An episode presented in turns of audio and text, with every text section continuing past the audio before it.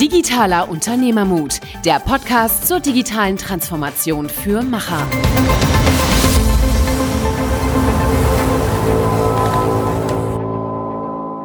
Hallo und willkommen zu einer neuen Episode Digitaler Unternehmermut mit Niklas und Michael. Wir sprechen heute mit Florian Feltes, Dr. Florian Feltes, der seine Karriere als Sportlehrer begonnen hat und jetzt als Gründer von Sortify, einem Persönlichkeitsanalyseanbieter zur Personensuche, Karriere macht. Ähm, er hat ein Buch geschrieben, sehr aktuell, Revolution, ja bitte. Da geht es im weitesten Sinne um die Führung und geführt zu werden in der Generation Gen Y. Ähm, und er hat auch darüber sein, sein PhD gemacht, wie die Führungsfähigkeit äh, der Gen Y-Generation aussieht. Erzählt sehr viel darüber. Ähm, wir reden über New Work, äh, und er hat hier sehr, sehr interessante Ansichten und er gibt gute Insights und konkrete Quellen ähm, zum Podcast, äh, die euch sicherlich interessieren werden. Genau, und ich fand es sehr interessant. Ich fühle mich selber eigentlich auch verbunden zu Gen Y ähm, und konnte mich sehr stark wiederfinden in den Themen, die er genannt hat. Das heißt, äh, ein konkreter Tipp war beispielsweise, Gen Y ist sehr umgetrieben. Das heißt, ähm, weiß nicht ganz genau, was man will, aber es will trotzdem irgendwie immer weiterkommen. Und da einfach mal zu sagen, nicht nur extern nach Lösungen zu suchen, sondern wirklich auch mal das wieder intern zu sich nehmen und wirklich zu versuchen zu artikulieren und auch vielleicht sogar aufzuschreiben, was will ich denn eigentlich? Was will ich gerade in der konkreten Situation, beispielsweise von meinem Arbeitgeber? Weil wenn ich es nicht klar selber formulieren kann, kann ich natürlich auch nicht erwarten, dass mir jemand anderes das gibt, was ich möchte. Und das fand ich einen sehr schönen, konkreten Tipp, der, glaube ich, einen sehr treffenden Punkt zu Gen Y äh, gebracht hat und äh, war für mich sehr hilfreich. Das heißt also interessant für junge Zuhörer, aber auch interessant für Zuhörer, die ein bisschen älter sind, die eben einen Zugang zur Gen Y suchen und vielleicht ein paar Antworten dafür finden können. Ich wünsche euch viel Erfolg und äh, viel Spaß. Willkommen zu einer neuen Episode Digitaler Unternehmermut. Heute mit Florian Feltes, Dr. Florian Feltes. Mhm. Äh, freuen uns, dass du da bist. Danke für die Einladung. Sehr gerne. Ähm, Florian, du bist äh, sehr, sehr äh, gut unterwegs gewesen in der Akademie. Du warst, äh, äh, hast deinen Doktor gemacht, äh, bist bei der CBS als Lecturer, du bist jetzt Gründer, Co-Founder von Sortify, hast verschiedene andere Sachen gemacht. Erzähl doch mal ein bisschen was über dich. Vielleicht fange ich damit an, dass ich ursprünglich mal Sportlehrer war. Das macht die Geschichte vielleicht noch ein bisschen spannender. Stand nicht auf LinkedIn, aber äh, sehr interessant. Ich habe als Sportlehrer, Erdkundelehrer angefangen, sogar mein Ref zu Ende gemacht.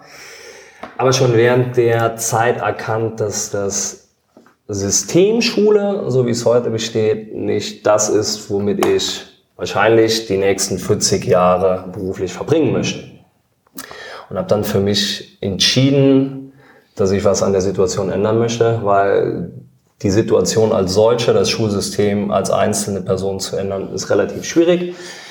Also äh, love it, change it or leave it, bin ich gegangen und äh, wollte aber weiterhin was mit Menschen zu tun haben und bin deshalb in die Erwachsenenbildung gegangen und habe in einem Unternehmen angefangen, die Personalentwicklung machen und bin da ganz klassisch als Praktikant nochmal eingestiegen mhm. und habe wirklich mit Ordner packen, Koffer packen für Trainings, für Workshops äh, gestartet und habe dann aber relativ schnell ähm, dem Chef klar gemacht oder gesagt, ja, das ist gut, ihr habt das jetzt verstanden, nach zwei Wochen könnten wir jetzt auch was Sinnvolles machen und das fand er gut. Und dann haben wir uns zusammengesetzt und drüber gesprochen, was denn eigentlich so meine Idee wäre oder meine Perspektiven sein wollen. Und habe gesagt, dass ich eigentlich gerne mich auch ähm, wissenschaftlich nochmal mit dem Thema auseinandersetzen will, ein bisschen tiefer reingehen weil ich auch in den Gesprächen mit meinen Freunden festgestellt habe, dass dieses Hinterfragen des Status quo, also dieses typische Generation Y nach dem Warum fragen, warum sind gewisse Dinge so, warum macht man es nicht anders? Und ähm, dann hat er gesagt, ja, so in den Trainingsprojekten hat er das auch häufig festgestellt mit den Unternehmen, dass es da irgendwie verschiedene Vorstellungen gibt, verschiedene Wertevorstellungen, Vorstellungen von Arbeit, Vorstellungen auch von Führung und ähm, haben dann gemeinsam ein erstes Brainstorming gemacht, was könnten Gründe sein, wie geht man damit um. Und haben dann relativ schnell erkannt, hey, das ist einfach eine Frage, die es auch wert ist, die es sich lohnt, mal intensiver zu verfolgen. Und haben dann ein Forschungsprojekt aufgesetzt und haben das mit der Universität Luxemburg dann umgesetzt, war dann drei Jahre in Luxemburg oder dreieinhalb Jahre auch in Luxemburg an der Uni und habe mich halt mit der Frage beschäftigt, wie führt denn eigentlich die Generation Y? Weil es gibt extrem viele Studien darüber, wie will sie geführt werden. Aber was passiert denn jetzt eigentlich, wenn sie in Führungsverantwortung ist? Und äh, wir kamen relativ schnell auf den Trichter, dass das Thema Digitalisierung, ähm, Einsatz von Social Media, Einsatz von Technologien da eine große Rolle spielt, gerade im Thema Kommunikation, wie gehen wir miteinander um. Und ähm, habe mich wirklich halt dreieinhalb Jahre dann mit Interviews, mit Online-Befragungen ähm, auseinandergesetzt und darüber meine Doktorarbeit dann geschrieben. Und ähm, ja, danach stand dann die Frage an, was mache ich? Wird das, geht das eher weiter wissenschaftlich oder nicht wieder Sportlehrer? Genau, nee, Sportlehrer war erstmal raus und ist eigentlich noch raus, ähm, obwohl ich das eigentlich ist ein cooler Job, muss man mhm. sagen, mit den Kids, das ist super aber der Rahmen hat halt nicht gepasst. Und ähm, finde das Thema Wissenschaft beziehungsweise die Arbeit mit jungen Menschen super, deshalb halt auch weiterhin immer in Hochschulkontexten, in der Lehre aktiv, um auch da den, den Austausch weiter zu haben, weil selber festgestellt, man distanziert sich doch relativ schnell so von, von dem, was eigentlich draußen abgeht. Äh, Niklas, wie alt bist du? Ich bin 22. Ja, 22. So, dann sind auch schon wieder elf Jahre dazwischen. Ja, und ähm, auch man merkt, dass an der Uni, das ist was anderes. Dann sitzen die alle ihre Laptops aufgeklappt und äh, ihre Smartphones draußen und haben ganz andere Ideen, ganz andere Ansatzmöglichkeiten und ähm, haben dann, habe mich beworben für ein Startup um auf, die, äh, auf den Punkt zu kommen, warum ich im Endeffekt gegründet habe und habe mit, äh, mit, zu, mit Hilfe von IBM Watson, ein Kumpel hat bei IBM gearbeitet, habe so eine Bewerbung geschrieben und die können zum Beispiel die Big Five, diese klassischen Persönlichkeitsmerkmale, können die ähm, anhand von Text messen. Und habe mich in dem Startup beworben und habe gesagt, okay, man konnte nur so ein Google-Dokument ausfüllen. Man konnte keinen Lebenslauf einreichen, man konnte kein großes Bewerbungsschreiben formulieren, drei Fragen beantworten und man sollte seine eigene äh, URL angeben. So, und da ich eigentlich nur äh, LinkedIn und Facebook hatte, ich gedacht, gut, dann musst du jetzt irgendwie dir eine Webseite bauen, aber mit was? Und habe dann ähm, IBM Watson genutzt um so Analysen zu machen von dem Gründerteam. Also alles, was an Text verfügbar war, ob das jetzt, sagen wir mal, ethisch, moralisch korrekt ist, die Leute so zu screenen, lassen wir mal dahingestellt. Aber gedacht, ist mal was anderes, ein ganz anderer Ansatz. Und habe dann so Profile von den einzelnen Gründern erstellt, anonymisiert. Habe mein Profil dagegen gehalten und gesagt, hey, ich bin eigentlich der perfekte Match für euch. Ich habe das völlig überzogen aufgezogen, die Seite, so nach dem Motto, bloß nicht da links klicken, ja. Und dann rechts geht's weiter und dann war irgendwie, wenn du nach links geklickt hast, war dann, ja, er wusste, dass ihr klickt, weil ihr 98% Curiosity habt. Oder so. ja. Hat die Stelle natürlich nicht bekommen. Es war ein Unternehmen in Dänemark gewesen. Ähm, ich glaube, die haben mir gedacht, okay, der ist, der ist ein bisschen, also ob wir den im Team am Rande des Wahnsinns. Ja. Aber dann ähm, bin ich eigentlich so auf die Idee gekommen, warum man sich diese Technologie nicht zu Nutzen macht, um andere, spannendere Parameter zu messen. Und ähm, so ist die Idee entstanden, ähm, Sortify ist aus dem Luxemburgischen von sorten, also sortieren, vorsortieren, entstanden ähm, aufgrund von künstlicher Intelligenz, Machine Learning und den Grundlagen, sagen wir mal, der ähm, Auswahlpsychologie oder Persönlichkeitspsychologie, zu schauen, welche äh, Persönlichkeitsmerkmale können wir messen, die in klassischen Assessment Centern oder Auswahlprozessen schwieriger zu messen sind und ähm, welche Merkmale oder wie es so schön heißt, state-like Eigenschaften zu messen, die auch danach entwickelbar sind. Ja, es ist ja mhm. schön, wenn du weißt, bist du introvertiert, extrovertiert, aber es ist doch viel cooler, wenn du zum Beispiel messen kannst, wie hoch ist das unternehmerische Potenzial einer Person und kannst das entsprechend entwickeln, wenn die Hard Skills stimmen. Mhm. Das war so der Weg vom Sportlehrer zum, zum, Gründer eines Startups, was sich mit künstlicher Intelligenz beschäftigt. Das ist ja auf jeden Fall schon mal ein sehr, sehr interessanter Weg und ich glaube, da haben wir echt ein großes Feld an, an Sachen, die wir besprechen können. Ähm, vielleicht, was, was mich nochmal interessiert hat, also den Doktor, den du gemacht hast, der war in Philosophie, ist das richtig? Also es ist ein? PhD, aber es war äh, in Science of Education. Okay. Und äh, weil du es ja selber gesagt hast, so die Gen Y, dieses Warum, Ist das das, was dich auch selber so stark daran getrieben hat, das wirklich verstehen zu wollen? Und ähm, oder also erstmal, ist das so die, die Richtung, wo das herkam? Oder war das dann schon eher dieser Anwendungsfall, ich will es irgendwie auch äh, umsetzen können, ich will das umsetzen können in einem Training, in, in Schulungen? Oder ist das wirklich dieses, ich will das Thema verstehen, bis ins Tiefe? Also persönlich bin ich schon sehr stark davon getrieben, Dinge zu hinterfragen und verstehen zu wollen, äh, warum ich das jetzt machen soll beispielsweise. Ja, also ganz einfache Beispiele. Das war so ein Thema in der Schule. Es waren 30 Grad. Als Sportlehrer kannst du auch mal, sagen wir mal, kleidungstechnisch entspannter in die Schule gehen. Und bin mit kurzer Hose morgens äh, gekommen und dann ist die Frage aufgekommen, ist das denn eigentlich eine angemessene Kleidung? Man übernimmt doch eine Vorbildfunktion gegenüber den Schülern. Hast du dich das selbst gefragt? Nee, ich wurde Kollegen? gefragt. Also Ah, ich wurde Kollegen. darauf Okay. angesprochen, ähm, Okay. dass ich das doch mal bitte hinterfragen sollte. Und da ich nicht auf den Mund gefallen bin, habe ich gesagt, okay, die Alternative wäre gewesen Birkenstock, weiße Tennissocken und ein Hemd mit großen Schweißflecken. Wüsste ich jetzt nicht, was da die bessere Funktion wäre. Hat jetzt nicht auf so viel Zustimmung gestoßen, ja, aber das hat mich dann doch schon zum Nachdenken gebracht. So, sind das wirklich so Fragen, mit denen du dich jetzt eigentlich hier beschäftigen willst? Oder und auch mit, mit der Doktorarbeit war das so, ich wollte einfach verstehen, ähm, man spricht immer so gefühlte, gefühlte Wahrheiten, ja, ist ja so ein Schlagwort. Ist es wirklich so, dass die Generation anders führt? Ist es wirklich so, dass die Unternehmen es zulassen, dass anders geführt werden kann? Ja? Und das war zum Beispiel so ein Ergebnis von der Arbeit nachher, weil ich bin mit einer ganz anderen Erwartungshaltung reingegangen. Ich bin da reingegangen, dass die junge Generation viel transformationaler führt. Also viel mehr sinnorientiert, viel mehr auf individuelle Förderung aus, mehr dieses intellektuelle Stimulation, also Verantwortungsübertragen.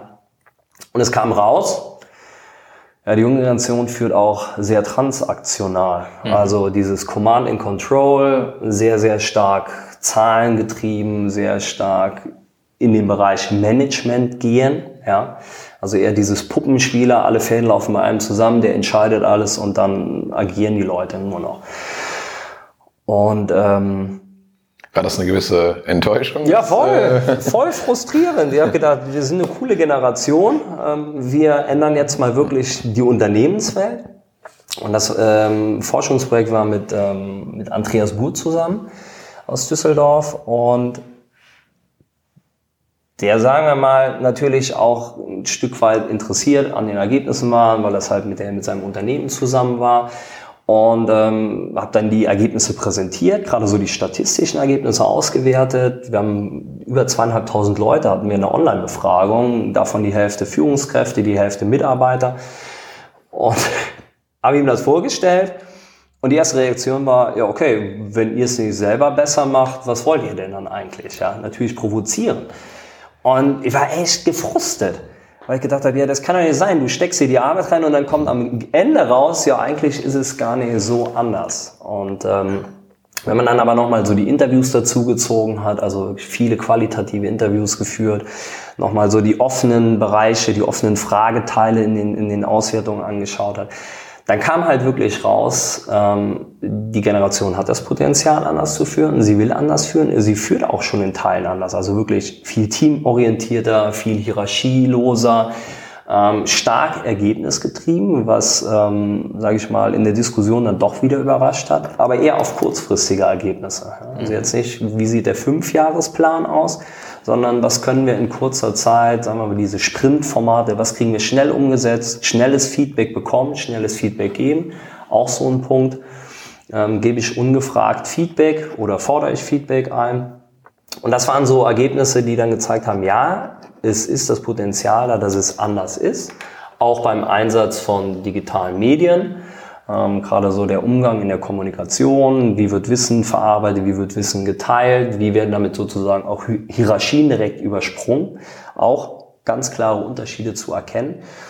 Aber es zeigt sich trotzdem, dass dieses, was Strucker gesagt hat, Culture Eats Strategy for Breakfast, wenn Unternehmen klassisch top-down geprägt sind, jahrelang hierarchisch und starr gewachsen sind, dass für die junge Generation eigentlich sehr, sehr wenig Platz da ist, wirklich nach links oder rechts auszubrechen. Und ähm, für mich war es erstmal wichtig zu erkennen, was ist anders, wie ist das anders und warum ist es im Endeffekt so, wie es ist.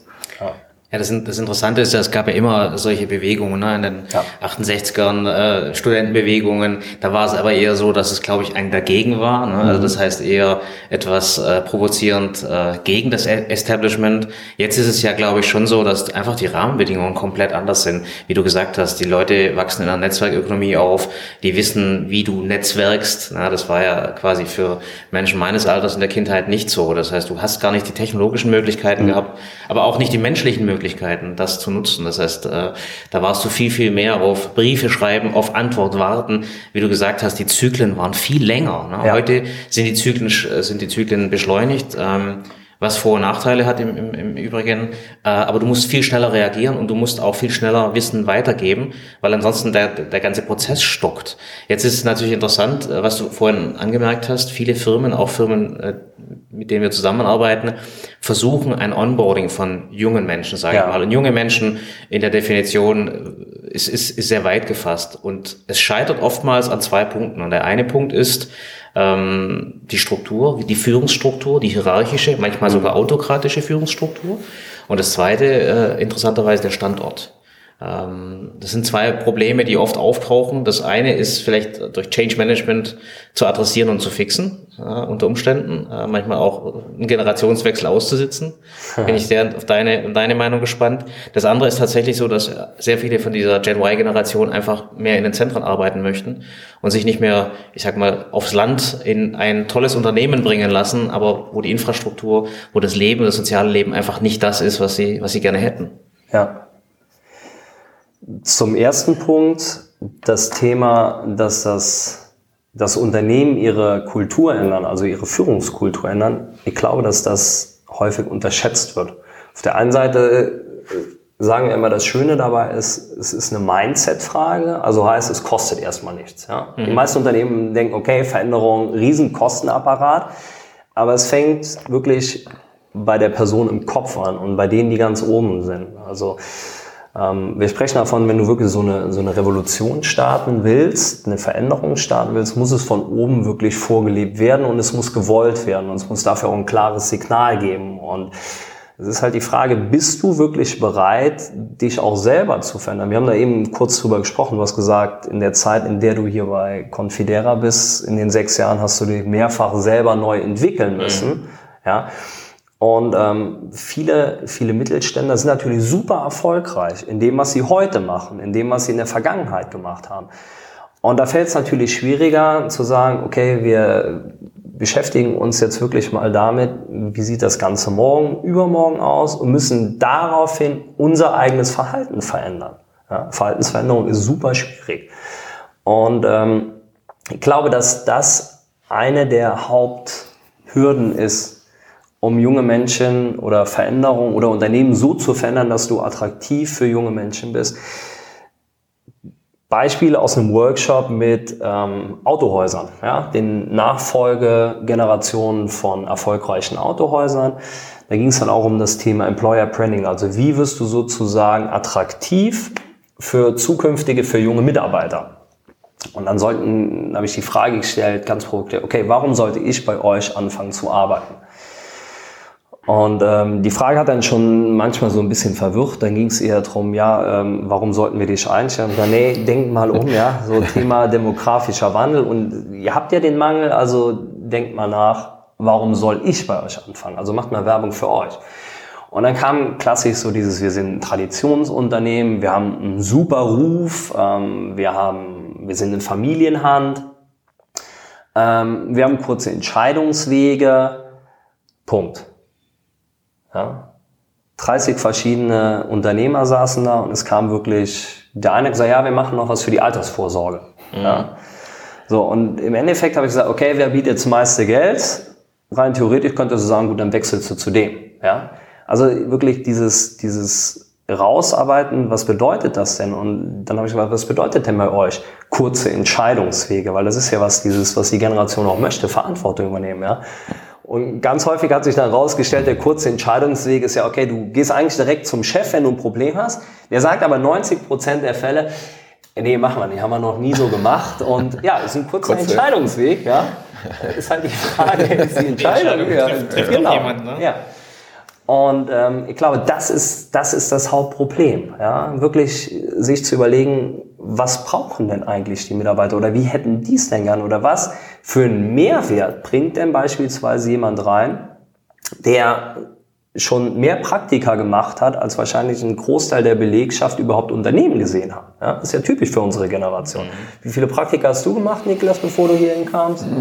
Also ich habe äh, als in der, beim Mittelständler in der Tat da mal gearbeitet. Das war leider ein bisschen abschreckend. Ähm, und dann äh, habe ich, ja klar, in der Schulzeit nochmal ein Praktikum gemacht bei der Sparkasse, auch eher traditionell. Und dann bin ich hier gelandet. Ähm, Okay, also das geht noch. Das geht noch, Ja, ja. Pfote Das geht noch, Wir haben, aber... ihn, wir haben ihn früh genug eingefangen. Okay, auch. Und, und natürlich bei, bei meinen Eltern, hatte ich ja eben schon mal erwähnt, da habe ich halt auch viel, viel gearbeitet. Deswegen war da jetzt nicht so immer der Riesendrang, äh, Großpraktika zu Aber. Aber ja, spannend, man hat... wa- was du gesagt hast, dieses äh, das Bewerber, das Bewerben dreht sich rum. Das finde ich sehr spannend, äh, weil es natürlich tatsächlich so ist, dass man sich überlegen muss, was macht dich attraktiv als Ja. Arbeitgeber? Und ähm, viele fragen sich die Frage gar nicht wirklich, sondern die rattern im Prinzip was runter, was nachher in der Jobdescription steht, nämlich wa warum sind wir erfolgreich? Das muss doch andere auch interessieren. Aber warum sie genau dich als Bewerber haben möchten, ja, überlegen sich die wenigsten. Und ich finde das ein wichtiger Aspekt erstmal überhaupt mal in so einen Dialog zu kommen, zu sagen, Ja. ich nehme dich als Mensch wahr, ne? du willst bei uns arbeiten, ich beschäftige mich erstmal mit dir, um zu wissen, ob du bei mir tatsächlich auch eine Chance hast, dich zu entwickeln. Und äh, allein das finde ich schon einen sehr wichtigen Schritt, ähm, weil du dich, weil du einzelne Personen aus der Masse rausnimmst und nicht eine Massenbewerbung entgegennimmst und dann selektierst, sondern du beschäftigst dich mit der Person, versuchst zu ergründen, ob die Person zu dir passt und gibst der Person dann eine Chance äh, bei dir in irgendeiner Form, ich sag mal, onzuboarden. Und äh, das sehen wir halt sehr selten, äh, dass Ja. das so passiert. Ja, und vor allem, äh, Michael, du hast ja selber den Standort angesprochen und ich aus meiner Perspektive raus kann natürlich sagen, dass ich, ähm, sag mal, Großstädte oder so Ballungszentren, sag ich mal, bevorzuge, weil da einfach mehr los ist, mehr, mehr, es mehr Angebote gibt. Äh, Das sind ja natürlich auch diese, diese kurzen Zyklen. Ich glaube, unsere Generation strebt auch immer so ein bisschen nach dieser Geschwindigkeit, äh, schnell viele Eindrücke sammeln zu können, Erlebnisse sammeln zu können. Und ich glaube, dann ist es halt noch umso wichtiger, wenn man halt eine Firma ist, die vielleicht an einem Standort ist, der nicht äh, direkt in so einem Ballungszentrum ist, dass man dann noch individuell auf die Leute eingehen muss, weil man ja was anderes bieten muss. Ne? Man muss ja äh, vielleicht den Nachteil in Anführungsstrichen, ähm, sage ich jetzt mal, nehmen und sagen, nee, wir können dir aber trotzdem individuell was bieten, weil ähm, warum sollte ich sonst, sage ich mal, schon mal das in Kauf nehmen, dass ich schon mal ein bisschen außerhalb arbeite, äh, wenn nicht dadurch, dass ich, dass jemand sich wirklich um mich kümmert. Und ähm, eigentlich haben ja auch die Mittelständler sogar noch mehr die Chance, ähm, das tun zu können, weil die Ja, ne, nicht so wie so ein Konzern, sage ich jetzt mal, reihenweise die Leute äh, da durchkarren, sondern noch in einem gewissen überschaubaren Rahmen ja auch äh, agieren, ne, von, von den Neueinstellungen her und dann halt echt individuell auf die eingehen können. Ich glaube auch, dass viele Mittelständler unbewusst schon ganz, ganz viel so dieses Thema auf Individualität eingehen. Ja?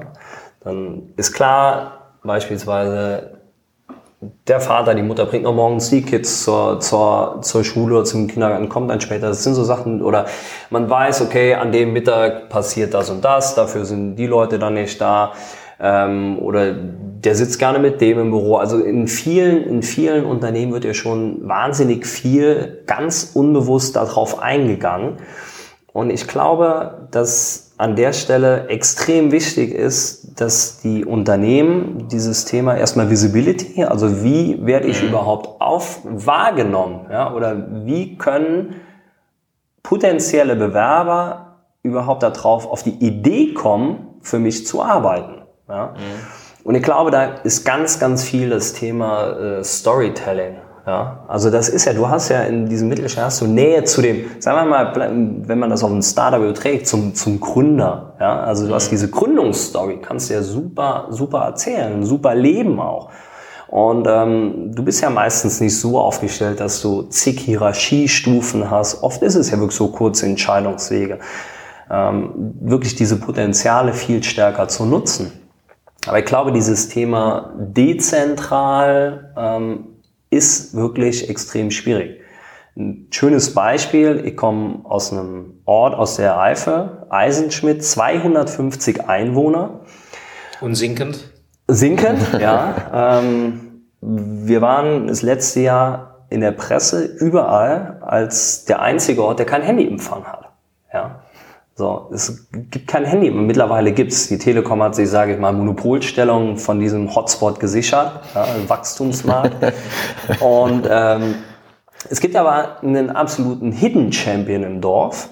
Ähm, die stellen Kokosteppiche her. Kokosweberei Share, ein bisschen Werbung machen hier, wenn ich das darf. ähm, produzieren beispielsweise rote Teppiche für Staatsempfänger. Der Papst ist drüber gelaufen, die Queen ist drüber gelaufen, waren jahrelang Haus- und Hoflieferant der Bundesregierung. Ja. Mhm. Wird auf alten Holzwebstühlen werden Teppiche produziert. So. Jetzt ist äh, Alex, das ist, wir sind zusammen aufgewachsen, ist jetzt als Juniorchef mit eingestiegen, ist das Unternehmen vom Vater steht vor der Herausforderung, wie kriegst du dieses Unternehmen jetzt auch in die nächste Generation übertragen? Das ist klassisches Handwerk, Holzwebstühle, Wissen, es gibt den Beruf Weber, gibt's ja gar nicht mehr. Mhm. Ja? So, und dann hat er halt versucht, wie, wie kriege ich überhaupt dieses Wissen gerettet? Ist dann irgendwo, keine Ahnung, durch die Welt gefahren, hat alte Weber getroffen und das dann sozusagen digitalisiert, dieses Wissen, wie du dann, ist wie Programmieren, man steckt da so, so, so Holzdinger rein und dann kommt am Ende den Teppich raus, so hart gesagt, ja. Und ähm, aber die Story, die die zu erzählen haben, ist unfassbar. Wirklich halt, du hast ja gerade gesagt, oder dein Gesicht ist so krass, der Papst ist drüber laufen, Obama, alle, alle Staatshäupter laufen über diese roten Teppiche. Ja? Das ist vegan, es ist nachhaltig produziert, es ist fair produziert, es ist anti also alles, das was kommt nicht aus China. Das ist ja, so, extrem es ist, überraschend. Es ist das, was sagen wir mal so Berlin Mitte nach schreien würde, ja, weil es halt super hip, super vegan etc. alles ist. Ja. Das Problem ist, es ist so dezentral. Wie kriegst du jetzt junge Leute dahin? Es ist eine riesen Challenge. Ja. Ich habe auch keine Antwort wirklich jetzt erstmal da drauf. Bin ganz ehrlich. Ähm, ich glaube, du musst, also wir, wir haben ja ein paar äh, dieser, dieser Projekte und wenn du so ein Unternehmen hast, äh, dann kannst du dich äh, eigentlich nur woanders neu erfinden. Äh, kannst die Grundidee mitnehmen, kannst ja. versuchen, in zwei Geschwindigkeiten weiter zu wachsen, genau. das Kerngeschäft weiter wachsen zu lassen, aber du musst irgendwo einen anderen Nukleus finden, wo du Zugang zu diesen Menschen hast. Und ich finde das sehr spannend, was du gesagt hast, wo du dieses Storytelling auch tatsächlich ausbauen kannst, weil das ist ja unabhängig, ich sag mal primär von dem Ort. Was nicht unabhängig von dem Ort ist, ist die Historie, ist ja. im Prinzip all das, was das Unternehmen ausmacht, das würde ich nie weggeben. Aber du musst im Prinzip das, das, das, das Innovationsfeld, äh, wenn es nur das Marketing ist, ne? das heißt, das nach draußen tragen, ähm, irgendwo anders stattfinden lassen, weil du wirst nicht die Leute kriegen, die Expertisen kriegen, ähm, die das, die das für dich tun und im Endeffekt verkümmert das Unternehmen ähm, kann das innovativste Produkt haben, kann das beste Produkt haben. Ja. Am Ende des Tages wird das Unternehmen verkümmern, ja. weil sie nicht den Zugang zu dieser, äh, ich sag mal, Marketingwelt haben, die, die sie dringend brauchen. Oder äh, ich meine, muss ja auch mal überlegen, ob man so ein Produkt auch in irgendeiner Form mit Innovationen in andere Bereiche bringen kann. Ich glaube einfach, das sind Dinge, da würde ich auf jeden Fall raten, ähm, zweigleisig zu fahren, weil du einfach in, auf dem einen Gleis kommst du nicht weiter. Meine Frau kommt selber aus der Eifel, 150 Einwohner. Da kannst du schauen, äh, die Geschäfte, die sind schon vor zehn Jahren alle gestorben, die da drin ja. waren. Das heißt, das sind jetzt nur noch Leute, die älter werden. Ähm, das ist kein, keine Perspektive für ein Unternehmen. Ähm, insofern glaube ich einfach, es ist wichtig, äh, den Weg zu gehen. Ich finde, was du auch gerade gesagt hast, äh, Nachfolger ist ein Riesending. Das heißt, viele Nachfolger je nachdem, welche Statistik man glaubt, im Mittelstand 30 Prozent der Nachfolger sind schon dran, 70 Prozent kommen noch. Ne? Das heißt, denen wird eine große Bürde aufgebürdet, das Unternehmen in eine neue Welt zu tragen. Ja. Ja, ähm, und ich glaube, das ist eine Chance, wenn man eben halt nicht an dem komplett alten, äh, ich sag mal, Fahrplan festhält, sondern auch da sich so hinterfragt, zu sagen, mache ich so autokratisch wie mein Vater oder meine Mutter? Ja, ich muss selber umdenken, ich muss mich selber umdefinieren und äh, das ist super schwer. Wir hatten letzte Woche einen Podcast äh, mit dem Professor Pfannenschwarz, der leitet ähm, einen Studiengang Unternehmertum und der sagt äh, selber, äh, er hat ein Unternehmen von seinen Eltern übernommen, 300 Mitarbeiter äh, hat all das gelernt, was modernes Management ausmacht.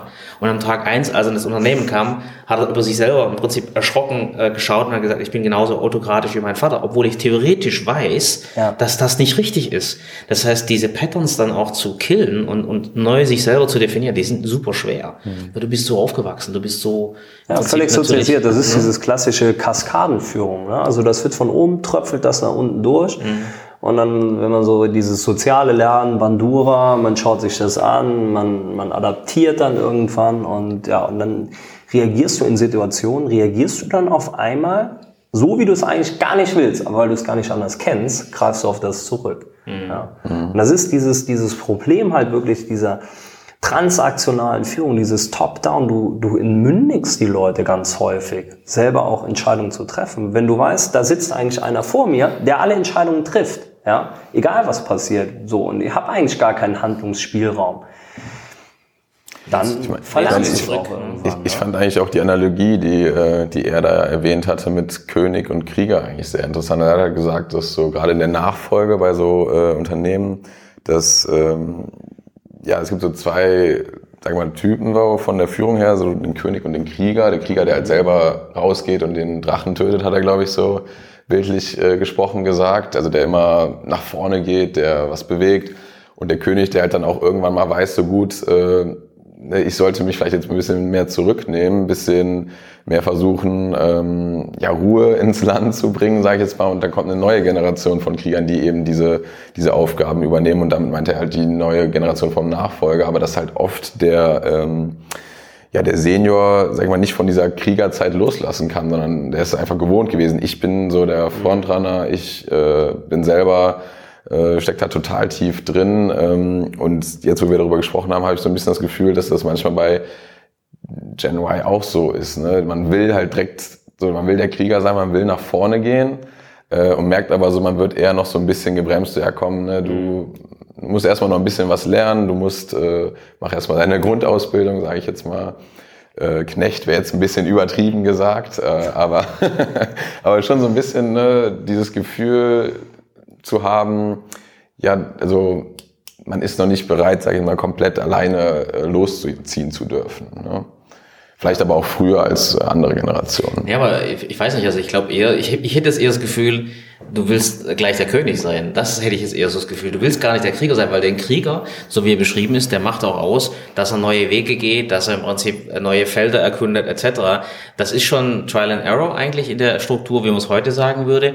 Aber der König ist einfach der, der schon sesshaft ist. Und ich glaube, dass viele den Anspruch haben, König zu sein aber nicht die Kriegerjahre vielleicht auch tatsächlich nutzen wollen, um, um zum Beispiel halt neue Dinge zu lernen. Ne? Also deswegen finde ich diese Typisierung schwierig, weil ich weiß nicht, ob du es wirklich so plakativ in diese zwei Rollen bringen kannst, um dann zum Beispiel zu ergründen, was ein junger Mensch heute anders machen würde, weil der ist definitiv, wenn du bei der Rollenstilisierung bleibst, ein anderer Krieger wie sein Vater oder seine Mutter. Ne? Und ich glaube, du musst halt auch, um das tatsächlich zu nehmen, eine andere Kriegsführung äh, äh, dementsprechend haben, wie im Kalten Krieg. Ähm, du musst einfach ganz anders agieren können. Und ich weiß nicht, ob das nicht eine Sache ist, wo du einfach viel, viel mehr Erfahrung brauchst, ähm, die du natürlich im Job oder in verschiedenen Praktikas oder sowas holen kannst ne? oder holen musst sogar. Wobei ich gerade das glaube, dass das eine Riesenchance für diese Mittelständler ist, dass du den, wenn junge Leute kommen, die, sage ich mal, digital affiner sind, mhm. ja,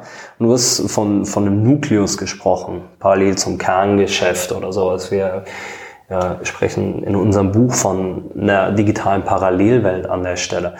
Und ich glaube, dass das eine Riesenchance ist, jungen Leuten, sagen wir mal, Raum zu geben, ähm, sich auszuprobieren, neue Dinge zu schaffen. Also wenn man überlegt, neue Geschäftsmodelle, sich darüber Gedanken zu machen, ähm, wie kann man gewisse Bereiche von Unternehmen wirklich digitalisieren, ja, ähm, oder auch so ein digitales Mindset einzuführen. Also dieses Thema, wie kriegen wir Hierarchien raus? Bosch hat das zum Beispiel super spannend gemacht. Die haben ähm, im indirekten Einkauf haben die so einen Campus ausgegründet, der super agil aufgestellt ist, wo die end-to-end -End ein Prozess oder ein, ein Baustein dieses Einkaufs abgebildet haben. Alle Leute zusammen, die in dem, in, an dem Prozess beteiligt sind, in ein Büro gesetzt die können absolut demokratisch äh, ihre Entscheidungen treffen, keine Hierarchien und gehen voll durch die Decke, weil die einfach super schnell sind und rausgelöst von diesem, sagen wir mal, sehr, sehr strukturierten, hierarchischen Konzernleben funktionieren. Und ich glaube, dass das wirklich eine Riesenchance ist für die Mittelständler. Wirklich da Raum zu geben, den Leuten auch die Möglichkeit zu geben, dieses Trial and Error auch zu scheitern, ja, und dann aber aus diesem diesem sind wir wirklich gescheitert zu lernen. Ja. Mhm. Weil ich glaube, das ist so ein, dieses Anspruchsdenken hat der deutsche Mittelstand auf der einen Seite zum Glück, ja, ähm, weil das ja auch in vielen Punkten zur Weltführung gesorgt hat, ja, also wirklich Perfektion, Qualität abliefern zu wollen. Aber dadurch wird das Ganze natürlich auch sehr, sehr, du hast eben gesagt, die Zyklen werden länger dadurch. Ja. Mhm. Anstatt dieses, jeder von uns kennt es auf dem Smartphone, du hast alles im permanenter Beta-Version, ja. Du freust dich oder ja, super, es ist ein Update da, ja. Und ähm, das ist so ein, ein ganz anderes Denken, sagen, okay, hau das raus, geh wirklich direkt mit den Kunden in Kontakt, nimm die Leute rein, die dafür sich begeistern können, die Feedback geben, die testen wollen. Wir haben das zum Beispiel jetzt bei uns gemacht, wir haben noch gar kein Produkt im Endeffekt gehabt, als wir gestartet sind.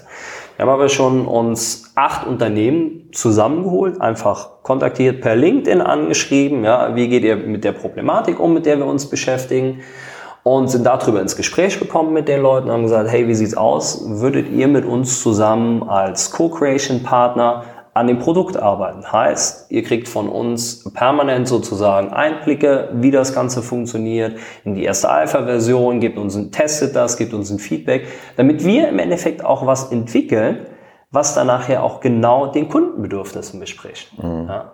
Und nicht erst warten, okay, wir entwickeln was zu Ende, gehen dann auf den Markt und stellen dann fest, auch wenn du fünfmal getestet hast vielleicht, ja, schön am Markt vorbeigetestet. Genau, ja. Weil ich meine, dieses Grundprinzip, so jetzt hier ist ein Produkt, was man für einen Kunden entwickelt, ist ja auch das, was, äh, was du eben meintest, wenn du jemanden einstellen willst. Ihm einfach wirklich mal zu fragen, was willst du denn? Ne? Also nicht davon ausgehen, ja, ich biete dir das, das, das, das, das, sondern genau. wirklich mal zu fragen, was brauchst du denn, ja. damit du äh, glücklich bist? So, ne? Genau, und das wäre im Endeffekt der Punkt. Ganz viele Unternehmen haben ja verstanden, dass Kunden sich verändert haben, Kundenbedürfnisse sich verändert haben.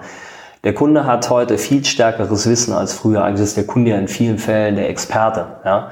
Ähm, hat andere, andere Zugänge für an Produkte zu kommen. Ja? Und darauf reagieren Unternehmen. Ja? Aber diesen Schritt zu machen, zu sagen, okay, das, was wir eigentlich dieses Customer Centricity, wie es so schön heißt, äh, auch zu übertragen auf unsere Mitarbeiter. Auf den Gedanken kommen viele Unternehmen gar nicht zu fragen, hey, was brauchst du als Mitarbeiter? Weil eigentlich bist du als Mitarbeiter ja im Optimalfall der erste Kunde. Ja? Dass du sagst, okay, das ist super, das Unternehmen, ich finde die Produkte cool, ich werbe dafür und du machst Leute zum Botschafter. Ja?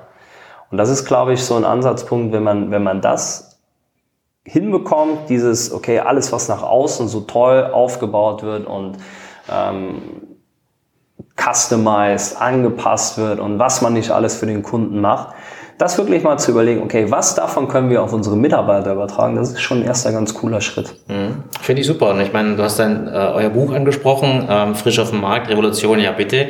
Was hat euch motiviert dazu, das zu schreiben? Und kannst du vielleicht in kurzen Zügen erklären, um was es um was sich ja. dreht? Genau, also das Buch Revolution der Bitte, wenn Oldschool-Führung auf New Work Leadership trifft, zusammen mit Andreas Buhr, ist entstanden aus den Ergebnissen oder aus der Forschungsarbeit meiner Doktorarbeit beziehungsweise aus der gemeinsamen Forschungsarbeit aus fast fünf Jahren, aus Trainingsbeobachtungen, aus Beobachtungen mit Kunden, aus wirklich Literaturrecherche etc., Feldforschung. Und wie ich das vorhin angesprochen habe, die Ergebnisse damals meiner Doktorarbeit präsentiert ja, und die Enttäuschung war auf beiden Seiten relativ groß. Und ähm, dann haben wir wirklich angefangen, darüber zu diskutieren, was bedeutet das denn jetzt eigentlich? Sind dann auseinandergegangen und beide mit einem relativ bescheidenen Gefühl. So der eine, äh, okay, ich habe jetzt hier ein Forschungsprojekt finanziert die letzten dreieinhalb Jahre und wir haben das Ergebnis, na, herzlichen Glückwunsch. Und ich rausgegangen, so eher idealistisch, so mit der Arbeit revolutionierst du die Arbeitwelt. Nee, doch nicht und haben dann wirklich uns hingesetzt und das, und das ausdiskutiert, haben wirklich so Streitgespräche darüber geführt, weil es erstmal so aus eigenem Interesse verstehen wollen und haben dann festgestellt, ey, ganz ehrlich, das ist doch eine Thematik, die beschäftigt so viele Unternehmen. Ja? Es ist wirklich dieses, dieses Clash of Generation, dann trifft dann dieses Digital Native auf Digital Immigrant oder non-digital oder wie man es auch immer nennen mag. Wobei Andreas wirklich da an der Stelle äh, super digital ist. Und ähm, haben dann überlegt, okay, wir haben ein Problem, ja, wir kennen ganz, ganz viele Punkte, warum es zu diesem Problem kommt, also kennen das Warum. Ähm, jetzt geht es ja darum zu schauen, wie können wir das auflösen, dieses Dilemma. Und haben dann uns nochmal hingesetzt und haben wahnsinnig viele Interviews und wirklich auch, ich glaube, ganz coole Interviews geführt mit sehr, sehr verschiedenen Leuten. Wir haben mit Rolf Schrömgens von Trivago gesprochen, dann haben wir mit der Elisa Naranjo von Einhorn gesprochen, die ja so super, also sie ist Head of Fair Sustainability, muss sie erstmal nachschlagen, was Head of Fair Sustainability ist. Und dieses Thema, äh, wie bei Einhorn zum Beispiel mit Mitarbeitern umgegangen wird, mit Gehaltstransparenz. Äh, die haben jetzt, habe ich gestern mal einen Artikel in der Zeit oder am 2.11., ähm, dass sie die Chefs komplett abschaffen. Ja? Wie gehst du mit diesem Machtvakuum um? Ja, dann haben wir mit dem äh, Pepe Villatoro gesprochen, das ist der Gründer der Fuck Up Nights. Mhm. Kennt ihr wahrscheinlich Fuck Up mhm. Nights, ähm, für die, die es nicht kennen. Also es ist nicht dieses klassische Success Story, sondern man spricht über sein, über sein Scheitern, also how to fail. Ja, diese Woche spricht äh, Thomas Mittelhoff in Frankfurt über seinen Fuck Up. Äh, das habe ich auch gelesen. Finde ich schwierig. Ja. ja. Und ähm, haben mit, äh, mit Kai Diekmann, ja, also wirklich klassischer Alpha-Leader an der Stelle, der dann äh, in Silicon Valley geschickt wurde, um sozusagen sich anzuschauen, wie, wie kann das Verlagswesen oder Printwesen durch New Economy inhalieren. Ja, genau. So dieses klassische, wir schicken unseren Vorstand ins Valley und schauen mal, was passiert. Also haben echt coole Leute gehabt, viel Startup, ähm, teilweise auch aus der Forschung nochmal eine Harvard-Professorin dabei und haben dann wirklich an der Stelle immer nachgefragt, hey, was bedeutet das denn jetzt, wenn wir dieses jungen Generationen auf alt treffen? Wie seid ihr damit umgegangen? Wie habt ihr äh, Businessmodelle da draus kreiert? Ähm, was für ein Mindset braucht es eigentlich? Und das ist eigentlich so ein ganz elementarer Punkt des Buches, dass es auf dieses Mindset, was ich eben angesprochen habe, immer wieder hinausläuft. Es muss als erstes, müssen die Leute bereit sein, wirklich sich zu ändern müssen bereit sein, den Erfolg, den sie heute haben, kritisch zu hinterfragen und zu fragen, bin ich morgen damit erfolgreich, bin ich in drei Jahren damit erfolgreich, bin ich in fünf Jahren damit erfolgreich? Und ganz häufig wird die Antwort Nein sein. Ja, weil sich die Märkte einfach diese VUCA-Welt sehr volatil, alles ungewiss, viel komplexer, viel schneller werden, einfach gar nicht mehr absehbar ist und auch nicht mehr so stark auf eine Person zentriert sein kann. Ja, ähm, so in Vorträgen nenne ich das immer so schön so Fuck die Alpha. Ja, zeigt ja immer so Trump und Putin auf so Bären reiten und sowas. und äh, häufig ist dann so, kommt dann als erste Reaktion, ja, aber die sind doch erfolgreich, die, die werden doch gewählt gerade. Es ist doch so diese Renaissance des starken Führers. Ja, aber es ist die Frage, ist das die, ist das die Antwort, die wir eigentlich darauf brauchen? Ist das eigentlich die nachhaltige Antwort die, die uns langfristig erfolgreich macht oder in, in dieser Welt bestehen lässt. Und ich glaube, dass, dass das eben nicht die Antwort ist. Ich glaube, es muss viel, viel stärker dahin gehen, dass man Leute befähigt, Eigenverantwortung zu übernehmen, selber Entscheidungen zu treffen und ähm, weil Entscheidungen müssen getroffen werden, das ist klar. Egal wie hierarchielos irgendwas ist, irgendeiner muss Verantwortung übernehmen und Entscheidungen treffen. Und ich glaube, dass, dass das ein ganz wichtiger Punkt ist, Leuten zu helfen, eigenverantwortlich zu handeln. Ja, das ist ja so dieser New Work Ansatz, den, den Bergmann da schon in den 80er Jahren formuliert hat. Wirklich dieses Leuten diese eigene, wie sagt er, Selbstungewissheit äh, zu, zu beseitigen. Also wirklich klar darüber zu werden, was will ich, was kann ich, was brauche ich und wo wollen wir hin. Klassischer Entrepreneurship-Ansatz, wie das in Unternehmen häufig dann betitelt wird, aber ob es dann wirklich gelebt wird und, und wie es gelebt werden kann, woher sollen die Leute unternehmerisch im Unternehmen handeln, wenn sie es nie gelernt haben. Ja. ja. Äh, ich glaube, das ist wirklich auch ein Knackpunkt, ähm, dieses auf der einen Seite ein Lager zu haben, was sehr, sehr digital ist, was absolut auch dieses digitale Mindset mitbringt und auf der anderen Seite, ähm, sagen wir mal, eher die nicht digitalen oder die analoge Fraktion, ja, dass man dass die nicht einfach überholt wird und äh, rechts liegen gelassen wird. Mhm. Ja? Weil ich glaube, das ist im Endeffekt so häufig natürlich auch die Angst, die damit einhergeht.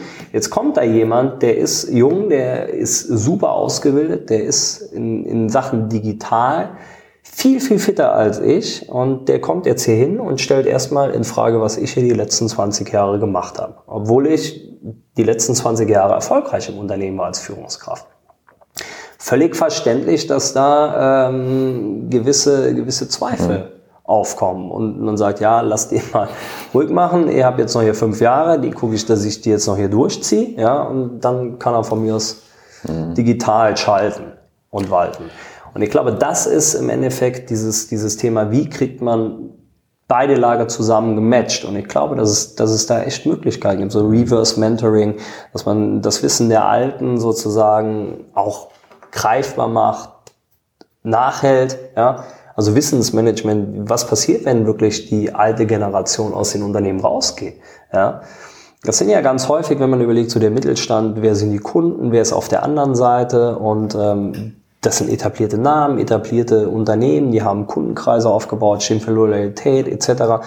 Und das muss man sich einfach auch zu Nutzen machen, wenn man sozusagen den Next Step machen will. Ja? Also wirklich die, die Ansätze, die die großen digitalen Unternehmen oder Helden auszeichnen, wirklich Testmentalität, radikales Veränderungsdenken, wirklich nach vorne gehen und äh, datengetriebene Entscheidungen treffen. Und wenn man das kombiniert, mit dem, was die Unternehmen jetzt schon haben, also diese Kundenstämme, Namen etc. und das Wissen vor allem, auch diese Expertise, glaube ich, dass das wirklich funktionieren kann. Was, was mir, sag ich jetzt mal, jetzt bei dieser, bei den letzten fünf Minuten so ganz Zeit auf dem Herzen liegt, ist halt die Frage, ähm, ich jetzt, sag mal, als, als Junger, der gerade in so ein Unternehmen reingeht, ähm, wie kann ich mich denn verhalten, um vielleicht, sag mal, diesen Wandel mit anzutreiben, weil ich merke das selber. Ich bin sehr, ähm, ja, sehr getrieben, ich sehr ungeduldig manchmal, will schnell was machen. Und ich glaube, ich bin hier auch in einem Umfeld, wo einem schon viel, ähm, viel Freiheit gegeben wird. Aber dennoch ne, drängt man so nach, nach mehr. Ähm, auch wenn, wenn man dann öfter mal das Feedback äh, bekommt, so, ne, hier ist es ja schon, schon sehr dynamisch. Was, was kann ich als sag mal, junger Mensch machen, der gerade in den Beruf reingeht, der was bewegen will? Wie kann ich es vielleicht auch der anderen Seite ein Stück weit näher bringen, leichter machen? Wie kann ich mich verhalten? Wir können es gerne vielleicht auch gleich mal auf der anderen Seite beleuchten, ja. aber das ist was, was mich gerade sehr also ich glaube, das, was, was wir eben gesagt haben, was auf der einen Seite gilt, was brauchst du, ja, zu fragen, glaube ich, ist das auch ein Stück weit wieder diese Selbstverantwortung, ähm, auch klar zu kommunizieren, hey, was ist eigentlich meine, meine Idee? Wo will ich eigentlich hin? Ja? Und ähm, natürlich wird es immer Situationen geben, wo man dann gesagt hat, okay, das funktioniert jetzt vielleicht nicht. Ja? Ähm, dass man aber auch ganz klar aufzeigt, okay, was, was bringe ich mit, um dahin zu kommen? Ja? Was brauche ich vielleicht, um dahin zu kommen? Und ähm, wie können wir das gemeinsam gestalten? Also da geht es auch wieder darum, für Transparenz erstmal zu sorgen und nicht vorauszusetzen, ja, aber der muss das doch wissen. Ja, ähm, wenn man irgendwie selber mal in Führungsverantwortung war, weiß man häufig oder kriegt man ein Gespür dafür, ähm, festzustellen, okay, man, die Führungskraft kann ja gar nicht alles wissen. Ja? Also die ist ja auch abhängig davon, was sozusagen an Austausch stattfindet. Und ich glaube, dass das wirklich ein großes Stück Selbstverantwortung ist, ähm, auch klar zu kommunizieren, was man gerne machen will, warum man das, warum man sich auch oder was man sich dabei denkt, also auch die Begründung auf das Warum auf der anderen Seite abliefern. Ähm, und wie gesagt, wirklich da ein Stück weit Selbstverantwortung übernehmen ähm, und ja, das Kommunizieren. Natürlich wird es Situationen geben, hier ist das wahrscheinlich nicht anders, dass es halt gewisse Grenzen gibt. Ja? Und ich glaube, ähm, wenn, man, wenn man da dann wieder eine Antwort auf das Warum bekommt, ja, warum funktioniert es nicht, zu sagen, okay, wir haben es immer noch nicht gemacht, ist natürlich Killer, ja, hat keiner Bock drauf, mhm. das zu hören. Ähm, dann kann auch, können auch viele Leute oder viele Jüngere damit leben, ja, wenn, wenn man zum Beispiel eine Perspektive aufgezeigt bekommt. Und ähm, was ich zum Beispiel spannend finde, wir haben mit Tandemploy so eine Analyse gemacht, die machen so Jobsharing-Geschichten, in Berlin sitzen die. Ähm, und Flexibilisierung der Arbeitswelt. Da gehen die jetzt hin und ähm, die haben beispielsweise eingeführt, so einmal im, im Monat haben die so einen Tag, wo keiner quasi an seinen eigentlichen Projekten arbeitet, sondern an Projekten, die ihn irgendwie bewegen. Das kann sein, man arbeitet wirklich aktiv am Unternehmen oder im Unternehmen, baut Möbel oder sonst irgendwas oder entwickelt Ideen zusammen mit Kollegen, mit denen man sonst nicht arbeitet. Und das finde ich eigentlich ganz, ganz spannend, Leuten ähm, Freiraum zu geben, vielleicht auch eigene Ideen zu entwickeln. Und ich glaube, dass da gerade die junge Generation, wenn man, wenn man Konzepte vorarbeitet, also auch selber in Vorleistung tritt und sagt, hey, ich habe mir mal was überlegt, ich habe das mal ausgearbeitet, lass uns das doch mal diskutieren, anstatt wirklich so fordernd sagen, okay, ich hätte jetzt gerne, ich will aber jetzt morgen die und die Position haben oder ich will die Fortbildung haben. Ja? Also ich glaube, dass man da an der Stelle auch ein Stück weit in Vorleistung treten sollte ähm, und selbstverantwortlich handeln. Und dann, glaube ich, kriegt man auch häufig einfacher dem Vorgesetzten das Unternehmen überzeugt, den Weg mitzugehen. Also quasi auch den Mehrwert einfach aufzeigen. Mhm. Also wenn man das so sagen kann, geht es eigentlich darum, dass beide Seiten wirklich proaktiv, also der eine ne, ja. klar kommunizieren, was erwarte ich, was will ich oder wie komme ich dahin, ne, wenn ich vielleicht noch nicht da bin. Ähm, und andersrum, sage ich mal, die eher Fragen stellen, auf die Leute eingehen. Also so eigentlich, dass beide Seiten versuchen, ihren Teil zu diesem konstruktiven Miteinander ähm, Klar. aufbauen. Ne? Ich glaube, du musst, musst einfach auch eine Offenheit haben, erstmal äh, so einen Dialog zuzulassen, weil ich glaube, aus autokratischen Strukturen heraus hast du solche Dialoge erstmal gar ja. nicht. Das heißt, die gibt's nicht. Ne? Und ich glaube, das, was ich vorhin gemeint habe, das zu lernen, dass du sagst, das lässt du zu, äh, du überspringst fünf Hierarchien und, und hast diese Diskussion und sagst einfach, lass es geschehen, weil irgendwas Gutes daraus kommen kann. Ich glaube, die Idee an sich ist erstmal, dass diese Dialoge stattfinden können. Ja. Und ich glaube, das sind viele Leute, die, ich sag mal, noch nicht so lange im Erwerbsprozess sind, diese Dialoge hat es nie gegeben. Na, das, das, die haben sehr, sehr selten stattgefunden, dass überhaupt so eine Möglichkeit existiert.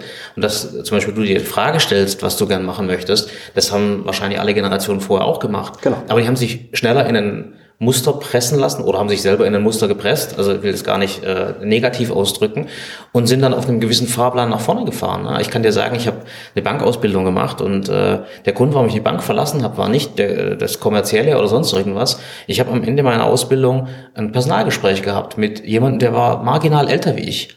Und der hat mir dann zu dem Zeitpunkt gesagt, da war ich äh, Anfang 20, also wenn Sie sehr, sehr gut sind, Herr Buck, ja, dann können Sie mit 40 vielleicht Zweigstellenleiter werden. Und in der Minute habe ich mich entschieden, habe gesagt, da sitzt jemand, der ist ungefähr so alt wie ich, der mir sagt, was maximal möglich ist, vielleicht mhm, in meiner Karriere. Ja, und ich habe die Kündigung eingereicht. Ja. Das heißt, einfach dieses Nicht-Aufzeigen von, von Grenzen, ja, weil selbst wenn er recht hatte ne, oder gehabt hätte, ja, ich will das einfach nicht wissen und ich will das nicht hören mit Anfang 20, dass das das Maximale ist, ja, how dare you are, ja, mir das vorzuschreiben. Und ich glaube einfach, diese Freiheiten, mhm. äh, ich sag mal, im Kopf zu haben. Ich meine, ich habe dann irgendwann kapiert mit 25, dass aus mir kein Profitennisspieler wird. Dumm abgelegt. Dann habe ich bis 30 noch gehofft, dass ich irgendwie irgendwie äh, Model werde. Nee, Model hatte ich schon früher abgegeben. das war dann eher, das war dann eher noch äh, ein, ein Rocker oder ein, Musiker und äh, dafür hat es auch nicht gereicht. Und so sind im Prinzip Idole für mich äh, äh, weggefallen und ich muss dann doch wieder arbeiten. Aber im Endeffekt ist es tatsächlich für mich rückblickend diese Freiheit, so einen Dialog führen zu können. Wenn mit mir jemand Anfang 20 so einen Dialog geführt hätte in der Bank, was für Chancen, was für Möglichkeiten, was ich mir vorstelle etc. und ja. mir nicht diese Glocke umgehängt hätte, ja, dann wäre ich vielleicht noch bei der Bank geblieben. Und ich glaube, das ist wirklich für mich so ein entscheidender Moment gewesen in meiner Karriere, wo ich einfach eine ganz klare Entscheidung getroffen habe, was, was ich nicht will, mhm. ohne zu wissen, was ich will. Mhm. Ja, aber ich glaube, das ist ja genau das Thema, weil man kann, weiß ja selber nie, wo man rauskommt. Und ich finde, anstatt dann Grenzen aufzuzeigen, lieber eine Vision aufzubauen. Das heißt ja auch nicht, dass man die auf jeden Fall erreicht, aber es ist doch viel inspirierender auf eine Vision hinzuarbeiten. Dann kommt man irgendwie, sag mal so, shoot for the stars, äh, then you reach the moon. Ne? Dann kommt es vielleicht irgendwo ein bisschen drunter raus. Und ich glaube auch nicht, dass unsere Generation so ist. Äh, äh, ich glaube, es gibt durchaus auch Leute, die sagen dann irgendwann, ja, nee, ich bin, ich fühle mich hier wohl gerade in der Situation, ich muss jetzt nicht weiterkommen. Aber äh, wenn man direkt gesagt bekommt, so, mh, hm, hier ist der Deckel, so du kannst gar nicht weiter. So, das ist ja, also selbst wenn man dann dahin kommt, ist es doch nicht schön. Ne? Also du willst doch lieber eigentlich immer sehen, was könnte ich noch erreichen. Ich glaube, das Entscheidende ist wirklich dieses Thema Individualisierung. Ja. Mhm. Also wirklich zu schauen, was, was möchte die einzelne Person und was ist an der Stelle halt auch möglich. Und natürlich gibt es dann auch einfach Fälle, wo es dann einfach auch nicht passt. Und da muss man dann aber auch, finde ich, ehrlich zueinander sein und sagen, okay, das passt an der Stelle einfach nicht. Und anstatt falsche Hoffnungen zu machen, ähm, das ist genauso schwierig. Ja, ich meine, du hast es vorhin schön gesagt. Ich bin natürlich auch nicht hingegangen und habe meine exakte Erwartungshaltung dort projiziert, sondern ich bin in Konsumentenhaltung dorthin gegangen und gesagt, lass den mal kommen, was für mich ja. möglich wäre. Ne? Und bin dann nachher enttäuscht gewesen, dass nichts kam. Das heißt, natürlich ist das auch eine Perspektive gewesen. Ich hätte mich auch darüber informieren können. Ich wusste zu dem Zeitpunkt nur, was ich nicht will und das war das. Ne? Ja. Äh, ist manchmal auch nicht schlecht, genau. ne? wenn, man, wenn man weiß, was man nicht will, aber äh, ich finde es schon besser, das, was du vorhin vorgeschlagen hast, dass man wirklich proaktiv sich diese Gedanken gemacht, sagt, okay, wo ist denn diese Perspektive und dann versucht einen gemeinsamen Weg zu finden und der mag ja dann, äh, ich sag mal, valide sein bis zum Punkt X, aber auch das ist ja so, du planst ja heute nicht mehr für fünf Jahre, das geht ja gar nicht mehr. Ne? Also das heißt, du kannst zwei Jahre planen und kannst sagen, pass auf, in den nächsten zwei Jahren nehmen wir uns das vor, ja, und versuchst dann, dich dorthin zu arbeiten. Und es wäre zum Beispiel ein Tipp, den ich geben könnte, wäre, ja, diese ganzen Langfristplanungen. Also die beste Bewerbungsfrage früher war immer, ja, wo willst du in fünf bis zehn Jahren sein? Da kann ich halt nur noch milde lächeln und sagen, äh, hoffentlich lebe ich noch. Ne? Und ja, also das, ist, das, ist, äh, das wäre definitiv dann eine Antwort. Ne? Also nicht mehr bei dir oder bei Ihnen. Ähm, aber das kannst du halt ja gar nicht mehr beantworten. Ne? Also zumindest nicht seriös, weder der eine noch der andere. Deswegen, ich finde schon ganz gut, äh, diese Offenheit, dieses Proaktive, dass der Dialog überhaupt stattfindet, finde ich sensationell gut, weil das zeigt schon mal, dass eine Offenheit da ist, sich mit dem Thema zu beschäftigen. Und ich glaube, es ist auch dieses, so, man spricht ja dann vom Effectuation-Ansatz. Also quasi du schaust, was hast du, was kannst du draus machen und machst den nächsten Step. So, und dann schaust du dann nochmal. So, und dann entwickelt sich halt das nächste. Und ich glaube, das ist ja eigentlich viel spannender. Mhm, mhm. also wenn, wenn du halt siehst, du, du gehst das halt auch gemeinsam Schritte und mhm. entwickelst halt auch. Jetzt habt ihr in, in, in eurem Buch ja auch äh, Aspekte New Work. Und New Work ist so ein bisschen ja die nächste Sau, die durchs Dorf getrieben wird, sage ich mal. Ähm, wie definierst du New Work oder wie siehst du diesen ganzen Trend gerade? Du hast ein paar Sachen beschrieben, das Miteinander und so weiter. Wie würdest du das ja. grifffest machen? Ähm, wir haben uns ja vorher, hat, hat Niklas mir einen Teil der Fragen geschickt. Und ähm, in dem Buch oder für das Buch haben, haben wir uns damit auseinandergesetzt. Ich habe jetzt auch nochmal, noch mal so, sage ich mal, so diese, so ganz zurück, so die ersten Schritte dann, dann führte auf Bergmann und sowas in den 80er Jahren, wie der kam, dann Ostblockreise nach Verfall des äh, Kommunismus und als Reaktion darauf, dass Kapitalismus jetzt nicht wirklich so die Lösung sein könnte. Und ähm, da geht's geht's ja da schon dahin zurück auf die Frage, ähm, wie will ich wirklich, wirklich arbeiten oder was brauche ich wirklich? Und das ist eigentlich so der Kern, wo ich sage, das ist schon sehr, sehr spannend. Ja? Also mit Blick auf, auf die damaligen technologischen Möglichkeiten, dass man sagt, man kann extrem viel automatisieren. Viele Jobs können sozusagen ersetzt werden und ähm, ich glaube, es läuft wirklich ganz, ganz viel auf die Frage zurück, dieses Thema ähm, Wert. Ja? Also bin ich, was bin ich erstmal als, als Mensch, als solcher Wert? Ja? Definiere, definiere ich mich rein nur noch über den Job, nur noch darüber. Ähm, am Ende des Tages habe ich ähm, irgend, irgendwas X erreicht und am nächsten Tag mache ich noch mehr davon und am nächsten Tag noch mehr davon so dieses klassische, wie steigern wir eigentlich so Jahresumsatz nächstes Jahr 10% mehr, danach auch wieder 10% mehr und wir sparen Kosten ein, 10%, Kaffee weg, Wasser weg für die Mitarbeiter, Obst weg, so, das war's. Ja, gute ja. Ideen. Also, Heizung stellen wir auch raus. So, und irgendwann ist das aber endlich, das Ganze. Und ich glaube, dieses Thema New Work zielt aus meiner Perspektive darauf ab, ähm, sich auch die Frage zu stellen, ähm, anhand der technologischen Möglichkeiten, die wir haben, der äh, gesellschaftlichen Rahmenbedingungen, die vorliegen und auch diesem Thema Demografie. Ähm, wie können Unternehmen so gestaltet werden oder wie kann Arbeit so gestaltet werden, dass sie auch, ähm, dass nicht der Arbeit, äh, der Mensch der Arbeit dient, sondern dass äh, einfach Arbeit ein Teil vom, vom normalen, in Anführungszeichen normalen Leben des Menschen ist. Also dass du dich als Mensch da drin auch irgendwo wiederfinden kannst und dass das auch was ist, was du wirklich möchtest. Ja. Natürlich ist es kein Wunschkonzert und du hast immer ähm, Sachen, auf die du keine Lust hast oder gehst durch irgendwelche Krisen durch, das ist ganz klar. Aber per se ähm, sollte Arbeit so gestaltet sein, dass man auch sagt, ja, mir macht Arbeit Spaß. Ja? Habe ich mal eine lange Diskussion drüber geführt mit einem, muss Arbeit Spaß machen oder nicht? Ja? Und ich, ich bin sagen, Arbeit muss erfüllen irgendwo. Also Arbeit muss eine Erfüllung bieten, weil ich meine, du verbringst den Großteil deines Lebens, den Großteil genau. des Tages. Ich kann mir keine Arbeit vorstellen, Ja, ich, ich würde schon sagen, es muss Spaß machen. Also ich, ja. ich würde sagen, es muss Spaß machen, weil ansonsten, du hast es vorhin schön gesagt, love it, change it, leave it. Ja. Ähm, ich glaube, da hat heute jeder die Möglichkeiten dazu. Äh, unser soziales Netz ist so ausgebaut.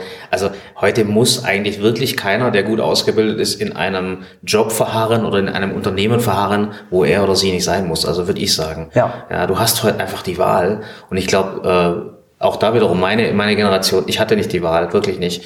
Ähm, unsere Studienabgänger, ich glaube, da waren ein Drittel der Studienabgänger hatten einen Job gehabt.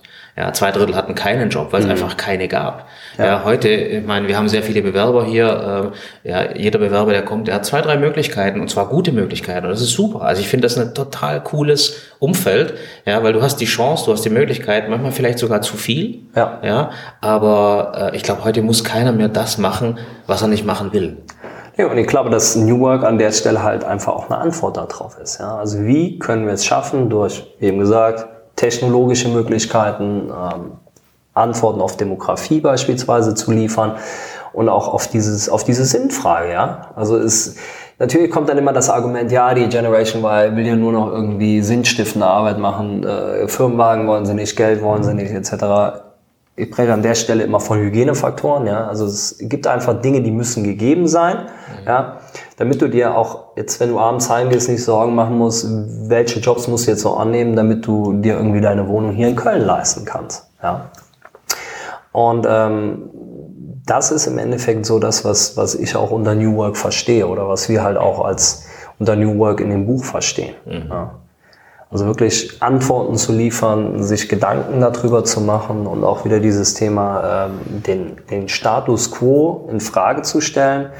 Und ähm, wir haben das ja als New Work Leadership bezeichnet. Ja? Also aus unserer Perspektive ist das wirklich so ein, so ein, so ein Wechsel. Ja? Also nicht, was müssen meine Mitarbeiter tun, damit ich als Führungskraft gut dastehe, sondern was muss ich als Führungskraft oder kann ich als Führungskraft tun, damit meine Mitarbeiter den bestmöglichen Job machen können und damit sie gerne und möglichst lange auch. Also jetzt nicht am Tag gesehen, sondern halt möglichst lange halt. Für lange zum, Strecke. Genau, mhm. zum, zum Job kommen oder zur Arbeit morgens kommen oder halt auch äh, sich ins Unternehmen einbringen. Mhm.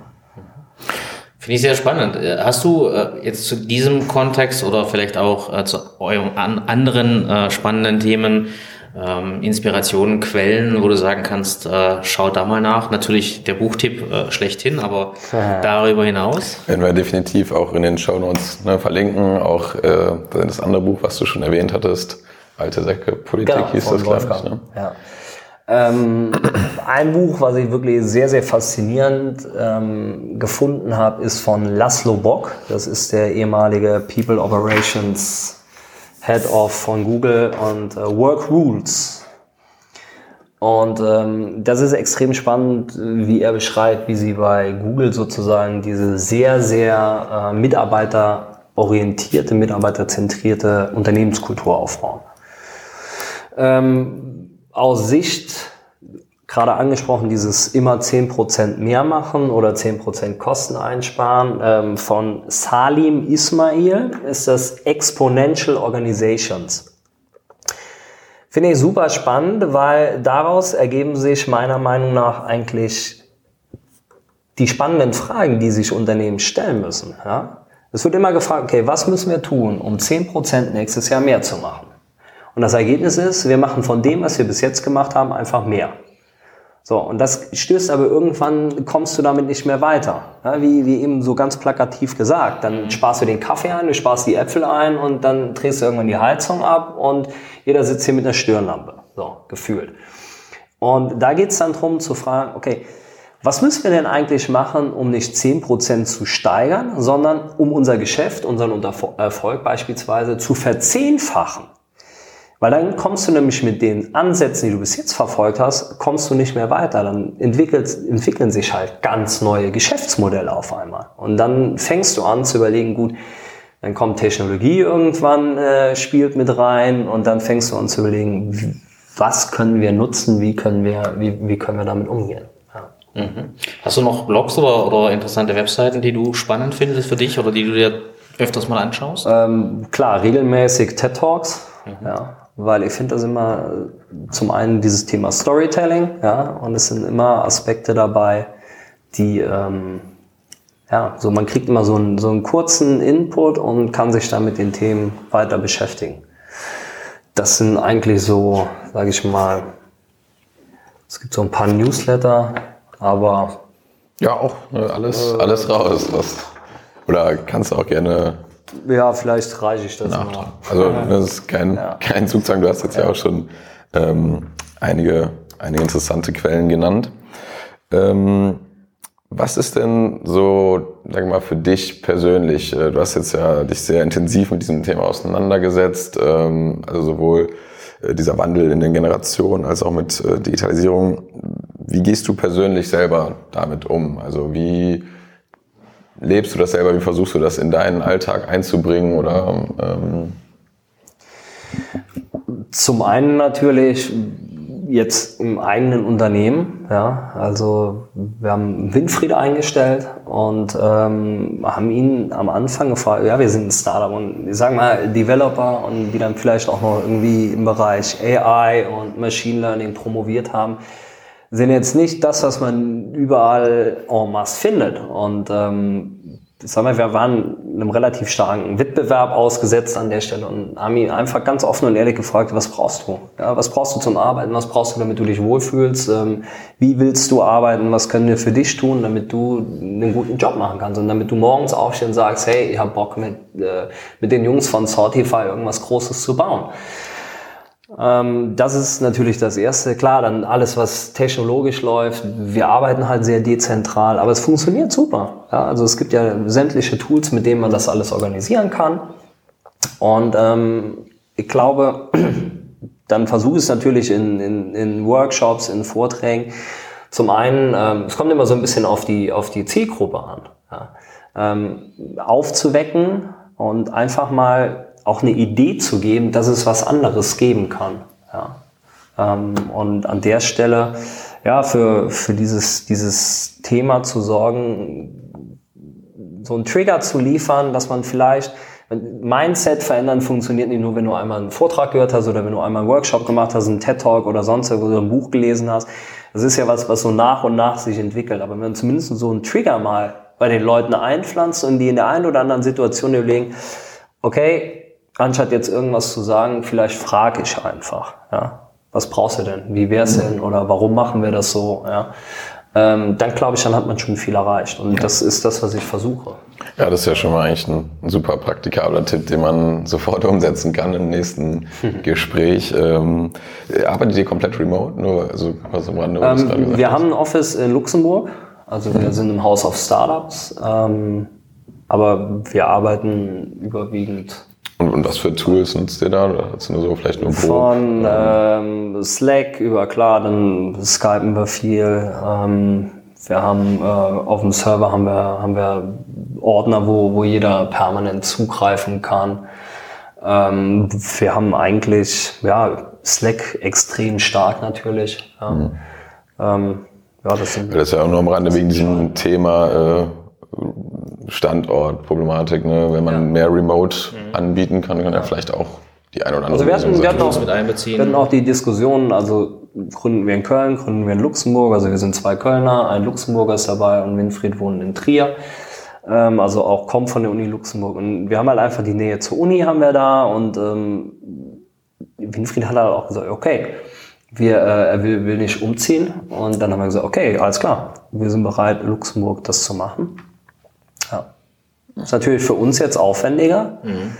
Ähm, aber es äh, funktioniert trotzdem. Und nicht jeder hat Winfried, ne? Also insofern, ja. das ist schon, das ist schon ein Asset. Also jetzt nicht, dass einer auf die Idee kommt, hier irgendwie äh, abzuwärmen. ja, deswegen haben wir den, am besten, Nachnamen, den besten, Nachnamen ja gar genau. nicht genannt. Und Der heißt auch, gar nicht. ein Deckname nur. Codename. ja, da muss man heute schon wirklich kreativ sein, um seine Entwickler bei sich zu halten. Ähm, jetzt hast du eine, ähm, vielleicht als Abschlussfrage, ähm, eine sehr äh, interessante Karriere hinter dir. Wenn du nochmal, du bist jetzt Anfang 30, was würdest du deinem jüngeren Ich sagen, ähm, wenn du mit dem Wissen, das du heute hast, äh, auf den 22-, 23-jährigen Florian triffst? Was würdest du sagen? Super spannende Frage. Also ich muss mal sagen, Sportstudium war schon gut, hat schon jede Menge Spaß gemacht und wenn man damit irgendwie einen coolen Job hat, hat man echt viel richtig gemacht. Ja? Also eigentlich eine gute Zeit gehabt. Ich glaube, ähm, ich hätte früher was Eigenes gemacht. Mhm. Ob das jetzt ähm, direkt ein Unternehmen sein muss oder ob das irgendwelche Projekte sind, in denen man sich selber ausprobiert. Es waren zwar, es gab immer Sachen, die wir gemacht haben. Wir haben während dem Studium selber zum Beispiel Stadtführungen angeboten mit, äh, mit einem Kumpel zusammen für unsere Freunde und sowas hätte man eigentlich aufbauen können, wenn man darauf Bock gehabt hätte. Ähm, ich glaube, dass, dass das eigentlich dieses ähm, einfach ausprobieren und einfach mal machen und äh, gar nicht so die Angst davor, mehr wenn es nicht funktioniert, ja, dann funktioniert sie, meine Güte. Also pff, da glaube ich, sollte man echt entspannter sein. Also wir sehen das jetzt auch mit, mit unserem Unternehmen, ja. Ähm, ja, wir haben einfach angefangen jetzt und ähm, wir haben wir haben das Leuten vorgestellt, die an uns glauben und ähm, ich glaube, momentan ist sowieso also wenn jetzt einer in dem Alter ist, würde ich das echt empfehlen. Macht ein cooles Konzept, überlegt euch was und äh, weil ich glaube, momentan ist auch echt viel Geld am, am Markt draußen. Ähm, viele Leute wollen investieren, auch in, in junge Startups, wirklich Seed Stage. Ähm, also man bekommt die Möglichkeiten, bekommt man. Man darf da sich nicht zu viele Schranken in den Kopf selber setzen. Mhm. Ja. Also ein bisschen schneller, ein bisschen schneller vielleicht auf dieses Trial and Error kommen. Ja, aber, voll. Aber Sportstudium ja. hättest du trotzdem gemacht. Ja, zumindest, ich glaube, hätte das, hätte vielleicht was nebenan, äh, nebenher noch machen sollen, ja, ne? aber. So, ähm, denk mal, wir haben jetzt ja schon erwähnt, so, wer, wer, man kann ja definitiv erstmal euer Buch sich holen, wenn man da noch näher tiefer einsteigen will. Ähm, Gibt es denn vielleicht noch andere Kanäle, wo die Leute dich oder unsere Hörer dich erreichen könnten, wenn sie ne, Rückfragen ja. haben, wenn sie dich einfach mal. Also am aktivsten muss ich sagen, bin ich auf LinkedIn. Mhm. Ja, also LinkedIn Florian Feltes. Ähm, da teile ich relativ viel, was, was auch so mir im Kopf rumschwirrt, wenn ich irgendwelche Artikel sehe, die ich für teilenswert halte. Ähm, das ist eigentlich so. Der das, Haupt, genau. Der Facebook auch, aber das ist eher sage ich mal, privater mhm. angelegt. Ähm, also erstmal an LinkedIn, ja, genau. an LinkedIn halten. Und äh, vielleicht noch eine Frage. Ähm, gibt es jemanden oder auch gerne mehrere Personen, die du auch vorschlagen würdest, die wir hier mal einladen sollten und zu dem Thema befragen sollten? Es gibt wahnsinnig viele spannende Leute da draußen, mit denen äh, wir zum Beispiel in unserem Buchprojekt gesprochen haben oder mit denen ich mich, glaube ich, auch so wirklich mal selber gerne austauschen würde. Ähm, wie gesagt, super spannend. Momentan halt wirklich auch stark in den Medien sind die Leute von Einhorn, ja, weil die leben das wirklich sehr, sehr radikal. Ähm, dieses ganze Thema Nachhaltigkeit, Fair Sustainability etc.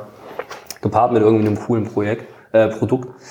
Ähm, dann, was spannend sein kann, ist ähm, die Jungs von Bosch, von denen ich eben gesprochen habe. Das ist äh, äh, zu nennen Tobias Faulhaber und den anderen Namen, der fällt mir ein. Ähm, auch super spannend, ähm, Jana Tepe und Anna Kaiser von Tandemploy, ähm, weil die wirklich haben so eine also mit Gründerszene eine Studie gemacht und haben so Führungskultur analysiert in deutschen Startups und haben die Ergebnisse von der Unemploy, habe das ausgewählt, haben gesagt, okay, da sind, da sind Fehler drin. Also es kann nicht sein, dass da wirklich so krass hohe Leadership-Anteile sind und das Management auch so hoch ist. Also irgendwie zu hohes Management, sagen wir mal so Trüffelschweinverhalten, zu viel selber machen wollen und Controletti und sowas. Und dann waren wir zwei Tage wirklich vor Ort und haben Interviews mit denen geführt. Wirklich mit, mit den beiden Gründerinnen, mit dem Team und haben herausgefunden, das Krasse bei denen ist, die sind wahnsinnig agil, wahnsinnig flexibel ähm, haben aber ganz klare Strukturen und ganz klare Regeln entwickelt, ja, die aber auch Sinn machen für die Leute. Also die Leute wissen wirklich, okay, ich kann eigentlich arbeiten von wo ich will, aber es gibt klare Spielregeln. Wenn ein Meeting oder wenn irgendwas angesetzt ist, dann weiß ich, okay, ich bin, bin vor Ort, weil dann ist es wirklich wichtig. Also es ist keine ausgeprägte Meetingkultur. Ähm, und das ist extrem beeindruckend gewesen zu sehen, wie man das halt wirklich auf der einen Seite super strukturiert, ja, weil ich glaube, das ist im Endeffekt auch so eins der Dinge. Wir reden immer von Agilität, Flexibilität und Kreativität. Aber dafür brauchst du, glaube ich, schon ganz klare, ganz klare Regeln, ganz klare Strukturen, mhm. die aber auch Sinn machen. Ja? ja? Also die, die nicht einfach just for fun eingeführt werden. Also das sind so Empfehlungen, wo ich sage, da kann man wirklich mal sich unterhalten. Ja, da kommen wir gerne mal auf dich zurück, um da vielleicht mal einen Kontakt herzustellen. Ähm, das ist auf jeden Fall nach interessanten Gesprächspartnern an. Klasse, Florian. Jetzt haben wir äh, relativ äh, Lange, unsere, ne? unsere Zeit verbracht, aber es war sehr spannend und kurzweilig. Deswegen vielen, vielen Dank nochmal für deine Zeit hier und äh, wünsche dir viel. Erfolg mit äh, deinen Projekten und dem Buch. Danke. Ja, vielen Dank. Das war's mit der Episode. Vielen, vielen Dank fürs Zuhören. Ähm, wir hoffen, wir konnten euch einiges äh, mitgeben und wollten euch einfach nur noch mal sagen, wenn ihr jegliches Feedback habt, wenn es Themen gibt, die euch beschäftigen oder ihr Fragen habt oder auch Gäste, die wir mal einladen sollten, könnt ihr uns auf den gängigen Social Media Kanälen erreichen, immer unter dem Tag Digitaler Unternehmermut und auch per Mail sind wir erreichbar. Alle Kontaktdaten verlinken wir euch in den Show Notes. Ähm, ja, wir freuen uns einfach und hoffen, dass wir ein bisschen über das Thema Digitaltransformation diskutieren können. Bis